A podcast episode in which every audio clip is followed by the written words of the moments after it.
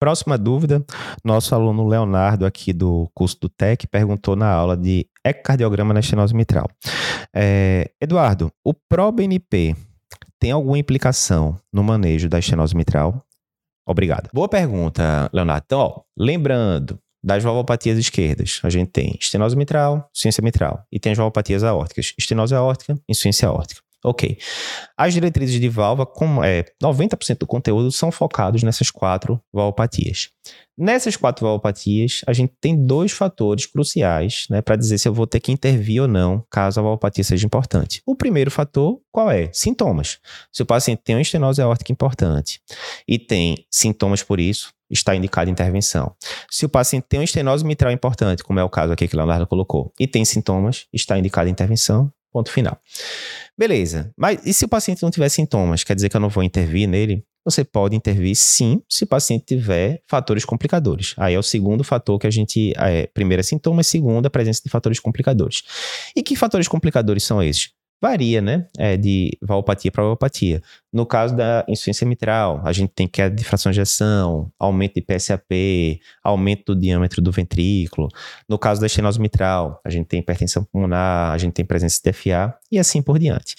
E aí a pergunta aqui do nosso aluno era em relação a ProBNP. E aí eu vou deixar até mais genérico. Eu vou botar ProBNP ou BNP, né? Peptídeos natriuréticos de forma geral.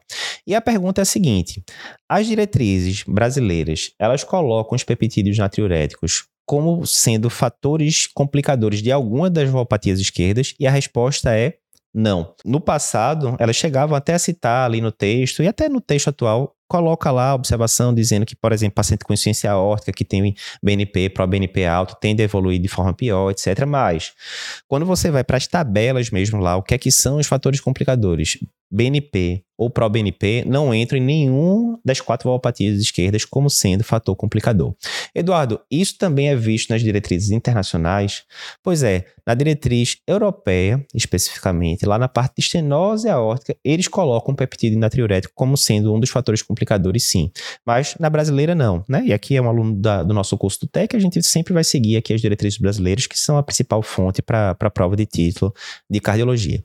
Então, Eduardo, está errado eu pedir um ProBNP, um BNP para um paciente com estenose mitral, não está errado. Sempre vai ter aquele fator prognóstico, né? Quanto mais alto ah, os peptídeos natriuréticos nas valvopatias de forma geral, a tendência é que o prognóstico do paciente né, seja mais desfavorável e tal. Mas a grande pergunta que você tem que fazer é o seguinte: vai mudar a minha conduta ou não vai? Né? A tendência, se eu tenho um exame que não vai mudar em nada a minha conduta, a tendência é não pedir, né? Você está lá com um paciente com estenose mitral importante.